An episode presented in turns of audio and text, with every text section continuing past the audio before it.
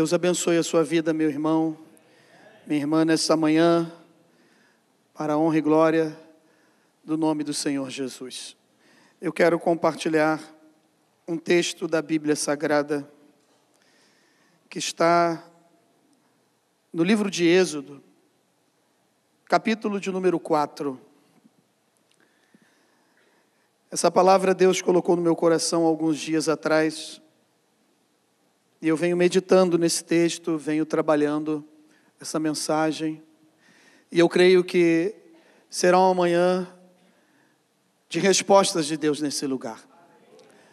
Essa manhã já está sendo uma manhã de bênçãos, mas eu creio que Deus, Ele vai nos despedir daqui a pouco, daqui a alguns minutos, com as mãos cheias das bênçãos do trono da Sua glória. Amém?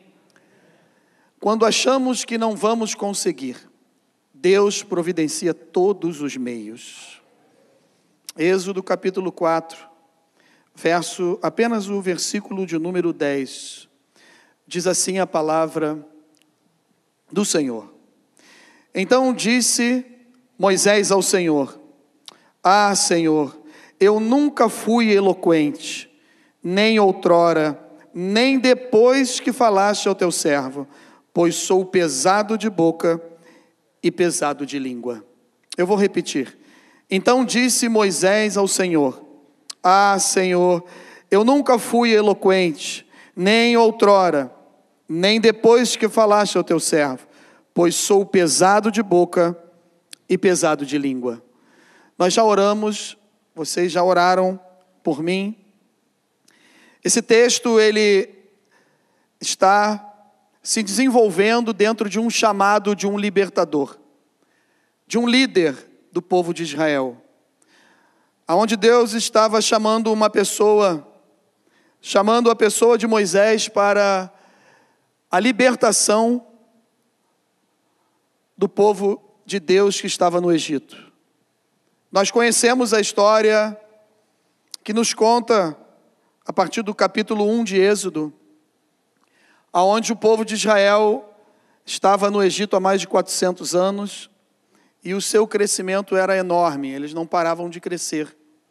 E isso assustou muito o Faraó, o rei do Egito daquela época, que através de um edito, de uma lei, ele colocou que as parteiras, quando essas mulheres fossem dar à luz, elas não permitissem que meninos ficassem vivos, e somente meninas.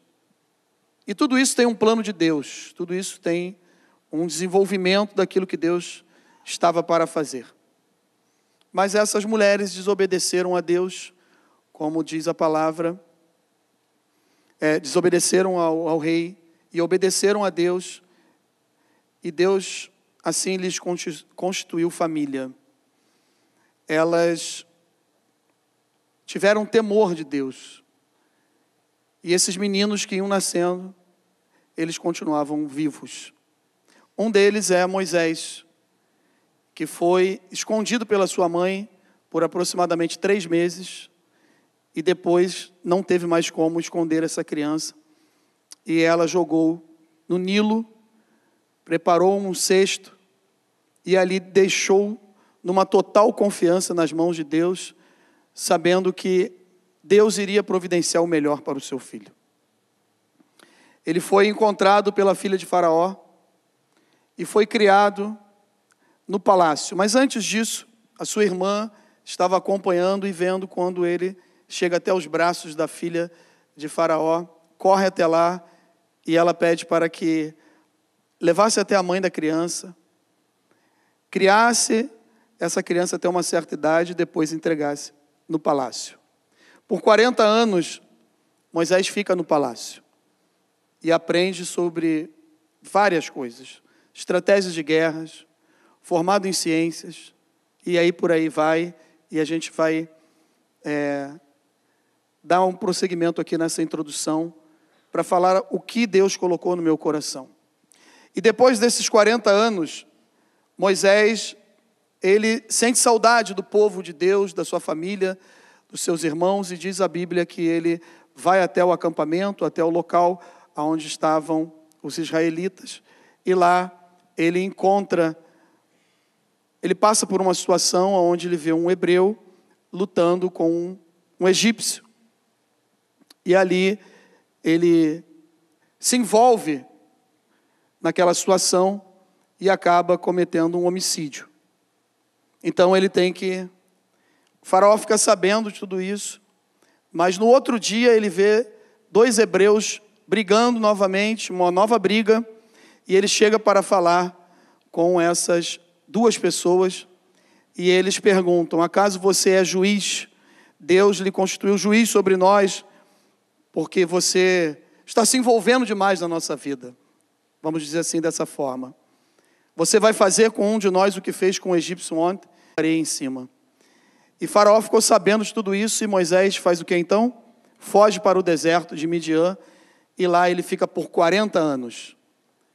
Ele conhece uma família de Jetro, casa com uma de suas filhas, tem dois filhos, e lá está apacentando as ovelhas do seu sogro Jetro no Monte Horebe. Quando Deus vai ao encontro de Moisés. Quando eu estava lendo esse capítulo 3 de Êxodo, às vezes nós ficamos pensando dessa maneira e não é errado. Quando nós temos um encontro com Deus, isso é verdadeiro, é uma afirmação verdadeira. Mas na verdade é Deus que vai ao nosso encontro, pastor. E Deus foi ao encontro de Moisés. Deus foi resgatar Moisés. Deus tinha um plano na vida de Moisés. E de uma forma sobrenatural, ele se manifesta através de uma sarça que queima e não se consome, ela não acaba, ela não é destruída. Então, ao perceber isso no seu cotidiano, no seu dia a dia de trabalho, ele sente no seu coração de se aproximar, para chegar mais perto, para ver o que realmente estava acontecendo ali naquele lugar. Quando ele ouve uma voz falando: Moisés, Moisés, não chegues aqui tão perto. Tire as sandálias dos teus pés, pois o lugar que tu estás é um lugar santo. Porque eu estou aqui, porque Deus está aqui nesse lugar, então ele é um lugar santo. E assim, ao se aproximar, começa um diálogo de Deus com Moisés, explicando o que, que era aquela manifestação, por que, que Deus estava se aproximando dele por que, que Deus estava assim o resgatando? Por que, que Deus estava tão perto de Moisés? E ele fala: Eu ouvi, eu estou percebendo, eu estou vendo o sofrimento do povo, do meu povo. E eu tenho uma aliança com esse povo. E o tempo já chegou. Eu vou resgatar esse povo. Eu vou tirar esse povo daí. E eu quero contar contigo, Moisés. Eu quero contar com a sua pessoa para fazer a minha obra, para fazer um trabalhar no Egito. Eu quero e eu vou contar com você. E aí ele começa um diálogo com Moisés. E o que Deus colocou no meu coração, através do texto dessa mensagem, do título desse tema, quando achamos que não vamos conseguir, Deus providencia todos os meios. Eu não sei como que você entrou aqui nesta manhã. Quais são os seus projetos, os seus sonhos, o que tem tirado o seu sono, o que tem feito você desanimar, talvez não trabalhar com tanta intrepidez, coragem, ânimo, ânimo, vontade na obra de Deus, como já trabalhou um dia. Eu não sei o que está se passando na sua vida, mas eu sei que eu e você somos pessoas normais, assim como Moisés, um personagem bíblico, um tipo de Cristo, um libertador, alguém que foi chamado por Deus, que teve um trabalhar de Deus na sua vida, ele também pensava igual a mim e a você como cada um de nós, quando achamos que não vamos conseguir, Deus providencia todos os meios. Eu quero que essa palavra ela fale ao seu coração, para que a partir de hoje você tenha uma guinada na sua vida, que seja um divisor de águas, porque Moisés, como eu falei, como um ser humano normal, eu e você também pensamos assim. Moisés não estava entendendo nada.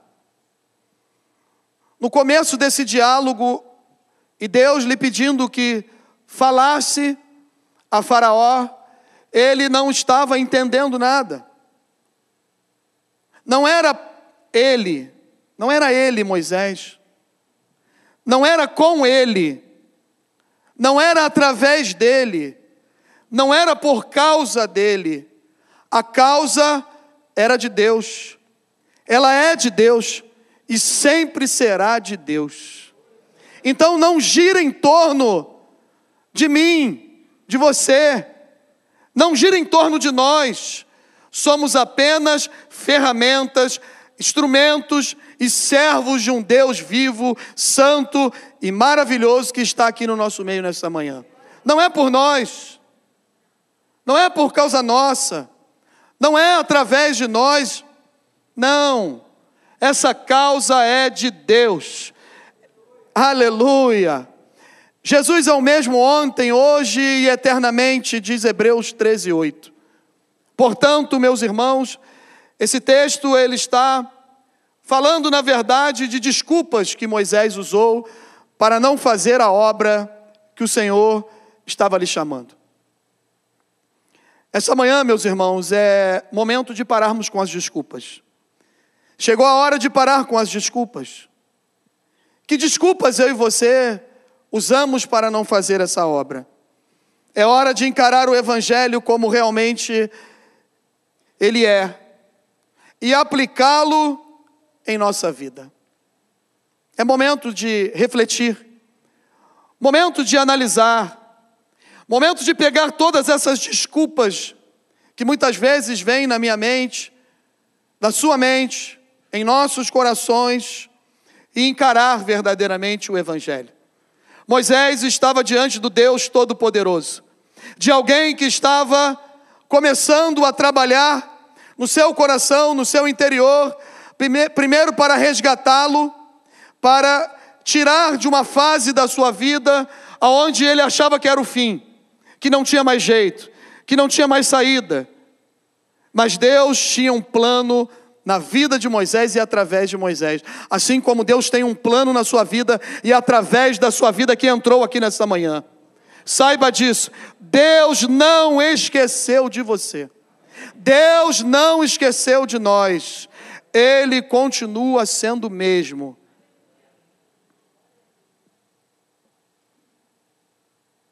Nós não escolhemos o Evangelho. Você pode ter certeza disso nós decidimos por Ele. Ele é que nos escolheu. As boas novas chegaram até nós. Não fostes vós que escolheste a mim, pelo contrário, eu vos escolhi a vós outros e vos, vos designei, para que vades e deis fruto, e o vosso fruto permaneça, a fim de que tudo quanto pedires ao Pai em meu nome, Ele vô-lo conceda. João 15, 16. Você é escolhido de Deus. Fale para quem está ao seu lado aí, você é um escolhido de Deus. Nós somos escolhidos de Deus.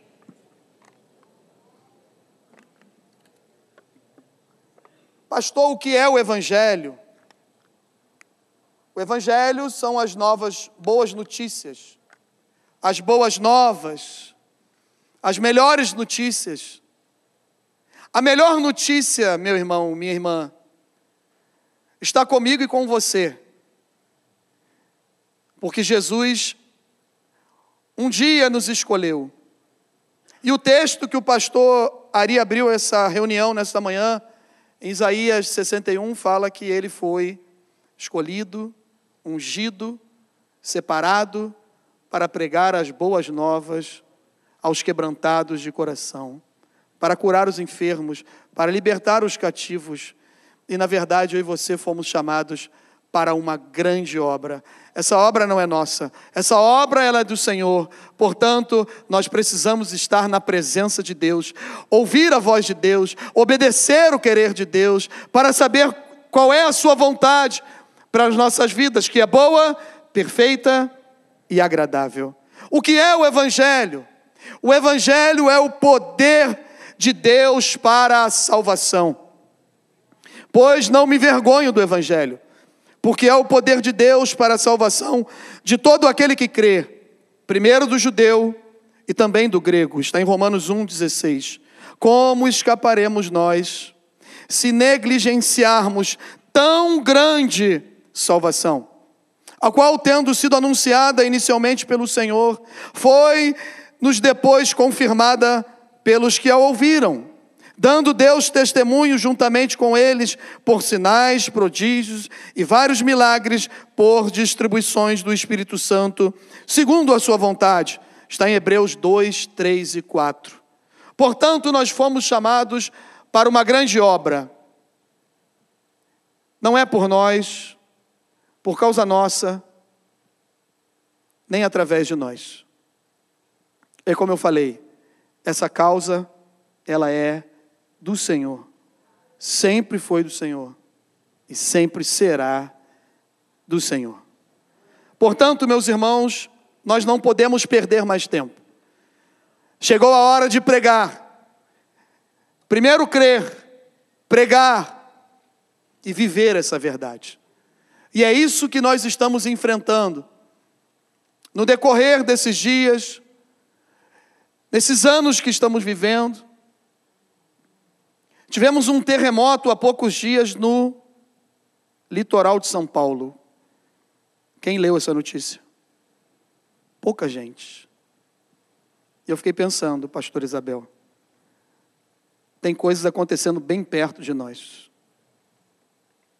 E que às vezes olhamos, há anos nos deparamos com situações, quando lemos a palavra de Deus, aonde pensamos dessa forma. Não, mas terremotos já acontecem há muito tempo. Meus irmãos, chegou a hora de pregar essa verdade. Chegou a hora de crer nessa verdade e de viver essa verdade. Portanto, é necessário fazermos uma avaliação de quais as desculpas que estamos usando. Eu e você somos iguais a Moisés. Nós queremos dar desculpas. Mas nessa manhã, eu creio que as desculpas vão cair por terra no nome do Senhor Jesus, porque tem resposta de Deus, e nós vamos usar o próprio texto, é Ele que nos mostra que agimos da mesma maneira e não percebemos. Nós lemos alguns textos bíblicos, e como sabemos o resultado final, o desenrolar da história, é muito fácil fazer uma avaliação de que eu não iria errar porque a gente já lê a história contada, pronta, o começo, o meio e o fim. E aí analisamos de que forma, pastor? Ah, se eu estivesse nessa situação, eu não iria fazer desta mesma forma. Não é assim. Eu e você também estamos dando algumas desculpas para não pregar essa palavra, para não evangelizar, para não falar do amor de Deus, para não cumprir o ide de Jesus. E o texto mostra isso para nós, que eu e você fazemos isso e não percebemos. A primeira coisa que eu e você fazemos nos nossos dias de hoje, e é só a gente parar para analisar um pouquinho e nós vamos descobrir. Não somente de levar essa mensagem, mas de se anular, de se acusar, de entender que não vai ter jeito, ou nós não temos vontade verdadeiramente de fazer isso. Seja na nossa vida secular, de uma forma na área profissional, na área conjugal, na educação dos nossos filhos, na nossa vida ministerial, o nosso trabalho em si, seja lá qual for a situação nós às vezes temos algumas desculpas e elas nos prejudicam e eu e você não percebemos. Quais são elas, pastor? A primeira dela, eu não vou conseguir. Foi isso que Moisés falou para Deus: Senhor, eu não vou conseguir. Eu não vou conseguir.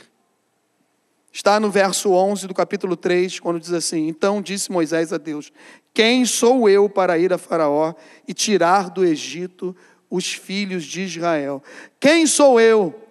Achamos que não somos capacitados para resolver algumas questões do nosso dia a dia, para levar essa palavra, para falar do amor de Deus. Colocamos os nossos problemas em primeiro lugar.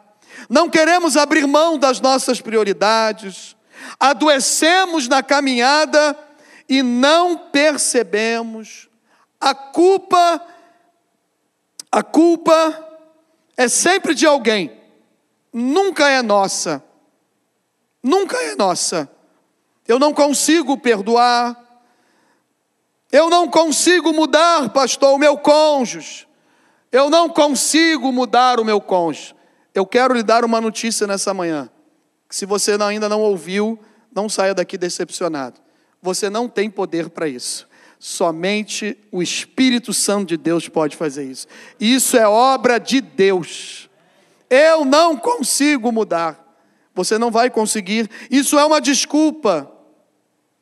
Eu estou cansado de buscar e nada acontece. Consigo ver defeitos somente nos outros, e digo que a igreja está fria espiritualmente. Somos nós, irmãos. São as nossas desculpas. E nós continuamos dando essas mesmas desculpas até hoje. E às vezes criticamos a atitude de Moisés. Estamos no mesmo barco, na mesma caminhada. E precisamos entender que Deus tem resposta para nós. Qual é a resposta de Deus, pastor, usando esse texto? No verso 12, Deus respondeu: eu serei contigo, e este será o sinal que eu te enviei. Depois de haveres tirado o povo do Egito, servireis a Deus nesse monte. Eu estou falando com você aqui nesse momento, Moisés, no Monte Horebe, no monte de Deus. Você vai lá, eu serei contigo, eu vou te ajudar, você vai conseguir, porque sozinho você não vai conseguir mesmo, é com a minha ajuda. Jesus, eu preciso de ti. Jesus, esse lugar é no Senhor eu preciso de Jesus, você precisa de Jesus. Sem mim, nada podeis fazer. A resposta de Deus para mim e para você nessa manhã: Eu serei contigo, diz o Senhor. Não temas, porque eu sou contigo.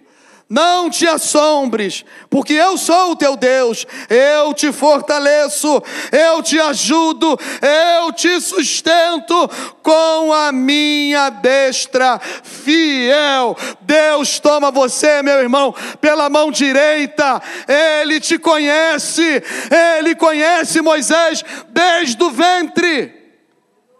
Desde o ventre, ele estava no controle da história da vida de Moisés. Ele está no controle da minha vida e da sua vida nessa manhã. Não te assombres. Não fale, eu não vou conseguir. Não. Emanuel, Deus conosco. Jesus está conosco. Ele é o nosso Senhor. Ele é o nosso Salvador. Pastor, tem mais desculpas? Tem.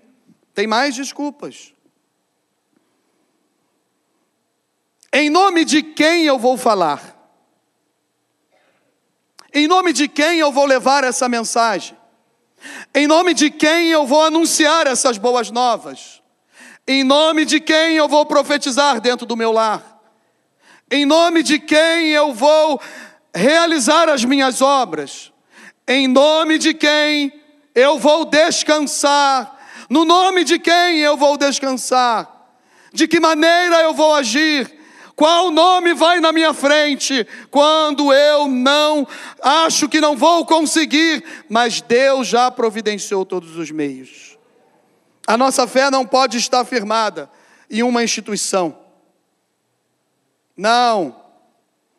Nem em uma denominação, na igreja X ou Y no ministério que faço parte, no tempo de igreja ou de membresia. Eu não posso colocar a minha formação e experiência profissional humana à frente das coisas de Deus. Não. Formação é muito importante. Formação, o nome já diz, está sendo formado para uma graduação, se preparando para desenvolver uma das profissões que vai ajudar vidas, que vai ajudar seres humanos, mas eu não posso colocar isso à frente. Não é nesse nome, não, não é. Não podemos falar de alguém que não conhecemos. Falar das experiências dos outros não funciona muito bem. Deus não queria ser somente um Deus dos pais de Moisés, que eram levitas, e daquele povo, pais daquele, povo também, que se encontrava ali. Deus agora verdadeiramente queria ser o Senhor daquela geração. E Deus quer ser o Senhor da nossa geração. Jovem e adolescente, jovens e adolescentes, o Deus que vocês servem é o Deus da geração de vocês. E vocês vão fazer a diferença no nome do Senhor Jesus nessa nação. Tem resposta de Deus. Em nome de quem eu vou falar? Deus responde a Moisés: Eis que, quando eu vier aos filhos de Israel e lhe disser, o Deus dos vossos pais, verso 13, me enviou a vós outros, e eles me perguntarem: qual é o seu nome? Que lhe direi? Disse Deus a Moisés: Eu sou o que sou. Disse mais: Assim dirás aos filhos de Israel: O eu sou me enviou a vós outros. Tem resposta de Deus, é no nome do Senhor Jesus. Fale dele, fale por ele, fale no nome do Senhor Jesus. Ele é de eternidade a eternidade. Não há outro nome superior ao nome do Senhor Jesus. A si mesmo se humilhou tornando-se obediente até a morte morte de cruz. Pelo que também Deus o exaltou sobremaneira, e lhe deu o um nome que está acima de todo nome, para que todo, para que ao nome de Jesus se dobre todo o joelho, nos céus, na terra e debaixo da terra. Você quer resolver essa dificuldade que você está enfrentando aí nesse momento da sua vida? Vá no nome do Senhor Jesus.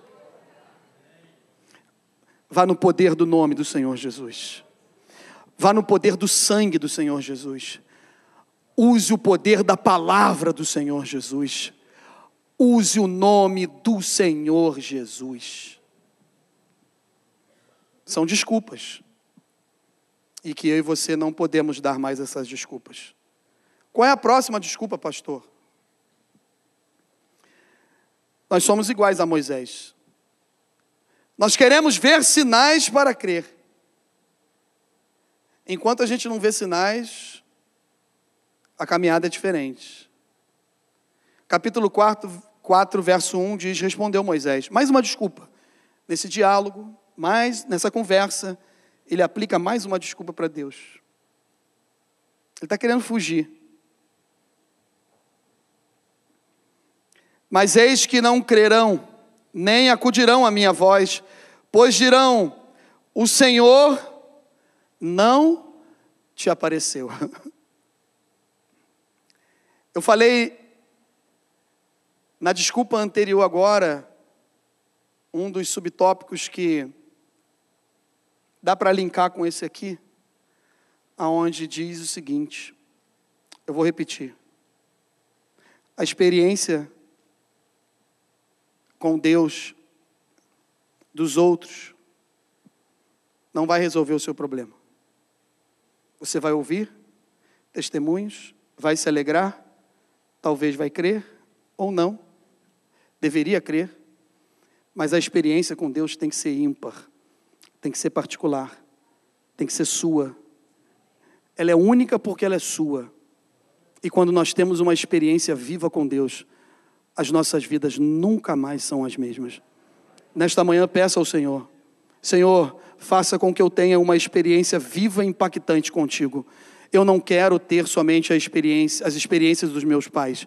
Eu quero ter uma experiência contigo, porque tu és um Deus vivo, soberano. Senhor, eu quero ver sinais. Eles não vão crer. Quando não estamos vivendo tempos de sinais, o ânimo desaparece. Isso é uma desculpa. Falta de sinais não quer dizer que Deus não está trabalhando e agindo. Ele ainda está no controle. Sempre esteve e vai continuar. Às vezes achamos que Deus precisa fazer coisas maravilhosas e mirabolantes para provar a sua existência e o seu poder. Deus age de forma simples. É só falar: o Senhor está aqui, a presença de Deus enche esse lugar, Jesus está aqui no nosso meio, e aí o milagre começa a acontecer. Você começa a sentir algo diferente dentro do seu coração. Quem sabe você entrou aqui triste, choroso, preocupado, e já foi renovado pela presença de Jesus aqui nesse lugar. Não é a liturgia, não. Não é a eloquência, não, jamais. Não. Não é o estilo de mensagem, jamais é a presença de Jesus aqui nesse lugar, aonde Jesus se faz presente, vidas são restauradas, transformadas, tem cura, tem transformação, tem conversão, aleluia! O coxo passa a andar, o cego passa a enxergar, e nesta manhã, pelo poder que há no nome do Senhor Jesus, é manhã de milagres na sua vida, meu irmão e minha irmã. Tem resposta de Deus.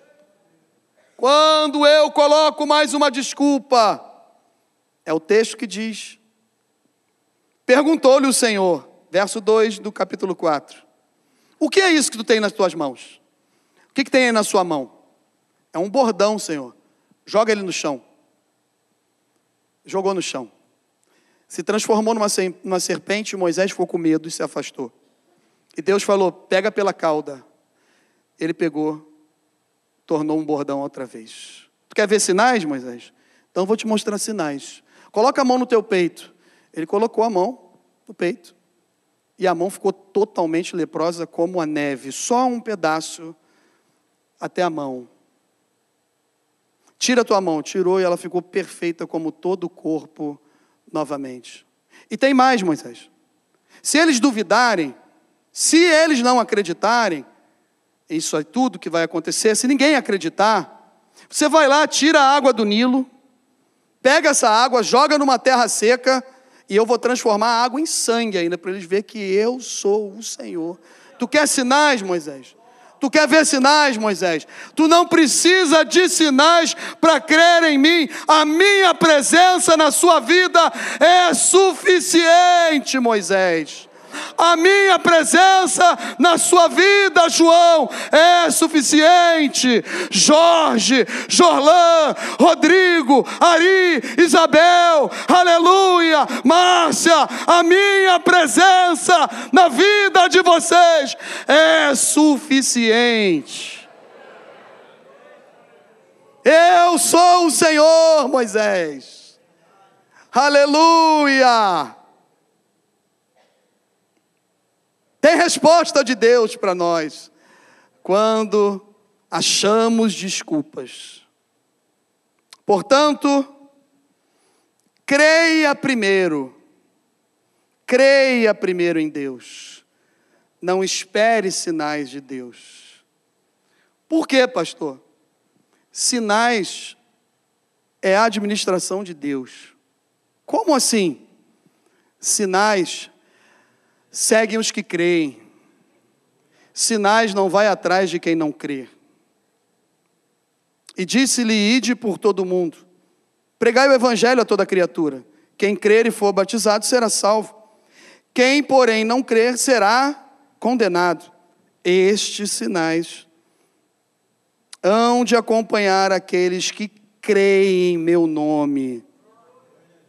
Os que creem, perdão, em meu nome, em meu nome, expelirão demônios, falarão novas línguas, pegarão em serpentes, e se alguma coisa mortífera beberem, não lhes fará mal. Se impuserem as mãos sobre os enfermos, eles ficarão curados.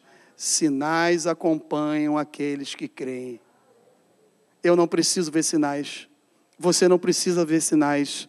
O que a gente precisa é crer que Deus nos chamou para uma grande obra e nós precisamos obedecer e anunciar essas boas novas e parar de dar desculpas. Jogue as desculpas fora nessa manhã. Jogue as desculpas na lata do lixo. Tem coisas às vezes que a gente fala, não joga na lata do lixo, que são importantes, sim. Mas tem coisas que você pode jogar fora. E você deve jogar fora. E as desculpas Desculpa é uma delas. Tem mais uma. Estamos caminhando para o final. Qual é ela, pastor? Eu não sei falar. Como eu vou anunciar? Se eu não sei falar. Como eu vou resolver problemas familiares se eu não sei dialogar? Eu não sei conversar. Como que eu resolvo algumas questões do meu trabalho? Na minha família, no meio da minha parentela. Eu não sei falar. E existe uma questão que a gente ouve comentários sobre isso há alguns anos, há algum tempo, e talvez fique na minha mente, na sua mente também. Quem sabe você não teve acesso ainda a essa fala, mas pode ser que nessa manhã isso venha trazer um entendimento melhor. Moisés estava dando uma desculpa aqui, porque ele era gago, porque ele não conseguia falar. A gente procura nos originais em grego, em hebraico, e aí nós vamos estudar três palavras aqui, desse texto do verso 10: o eloquente, o pesado de boca e o pesado de língua. E o que, que fala nos originais, pastor? O eloquente é dabar, discurso, palavra, fala. O que, que isso significa, pastor? Deus, eu tenho pouca capacidade, eu tenho dificuldade de discursar, eu não tenho uma boa oratória, eu não tenho uma boa comunicação. É isso que ele estava falando para Deus. Eu sou pesado de boca, capede, pesado, grande, abundante. O que seria? Uma voz com pouca potência? Fala baixo, fala baixo, baixinho. Então eu não consigo falar do Evangelho. Eu dou essa desculpa porque eu não consigo anunciar. As pessoas não entendem o que eu falo. Eu tenho dificuldade na dicção. Eu tenho dificuldade de formar palavras e ter um raciocínio rápido, pesado de boca. É isso que ele estava falando. Senhor, eu tenho dificuldade de formar palavras, eu tenho dificuldade de poder processar, de ter um raciocínio rápido para desenvolver algumas questões da minha vida, então eu não consigo, eu não sei falar. E eu uso essa desculpa, você usa essa desculpa, nós usamos essa desculpa e pesado de língua, em hebraico quer dizer lachon, dificuldade com a linguagem egípcia. Como assim? Se você sair do seu estado, do seu país, e ficar 40 anos fora, sem ter acesso e nem conversar com ninguém com aquela mesma língua, você vai ter muitas dificuldades para quando encontrar com essas pessoas. Eu e Mary conhecemos uma pessoa que foi morar na Espanha 89, 90, por aí. A Janaína, né, Mary? Mãe da Jennifer. E depois de alguns anos, ela sempre retorna ao Brasil. Eu acho que tem uns 10 anos que a gente não tem contato com a Janaína. Que é prima de uma conhecida nossa. Ela chegava aqui para falar português, era tudo enrolado. Falava assim, gente, mas essa menina nasceu no Rio de Janeiro. E quando ela volta aqui, ela não consegue conversar com a gente. Totalmente errado. E aí eu ficava assim, caramba, cara, se a pessoa esqueceu, como é que pode isso? Meus irmãos, 40 anos fora de um convívio, Moisés também usa isso. Senhor, a minha lachon não é boa. Eu, eu não vou conseguir. Só que Atos capítulo 7, verso 22, quando Estevão está no Sinédrio fazendo a sua defesa, vamos chamar de defesa, diante de todos aqueles doutores da lei, a Bíblia diz que Moisés foi educado em toda a ciência dos, dos egípcios e era poderoso em palavras e em obras. Eu quero lhe dar uma ótima notícia nessa manhã, no nome do Senhor Jesus.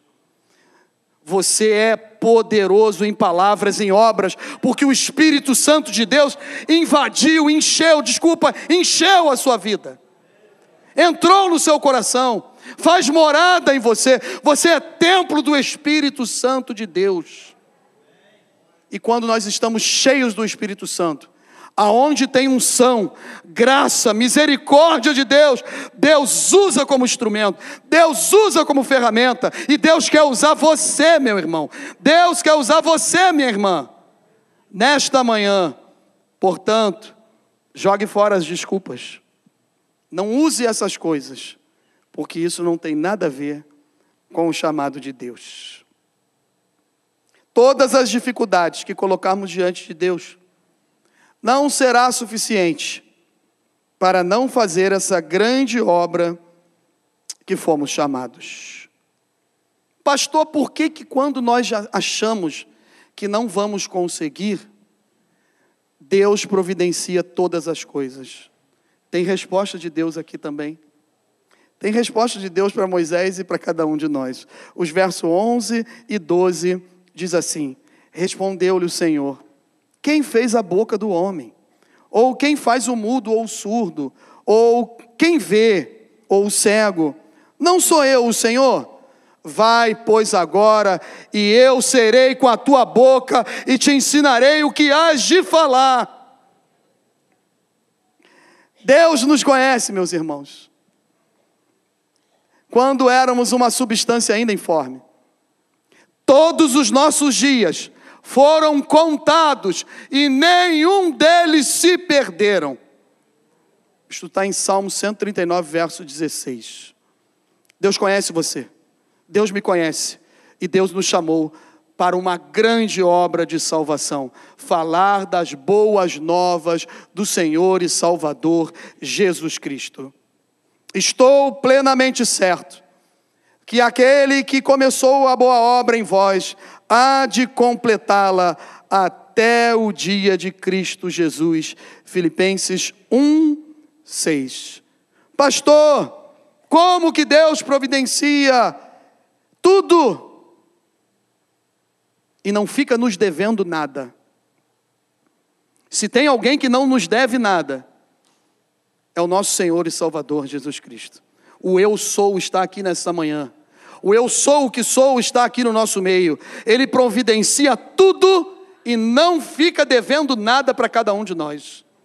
Pastor, ele não tem providenciado tudo. Dá uma olhada para trás, vê da onde ele nos tirou e vê o que ele tem providenciado até hoje. Já é tudo.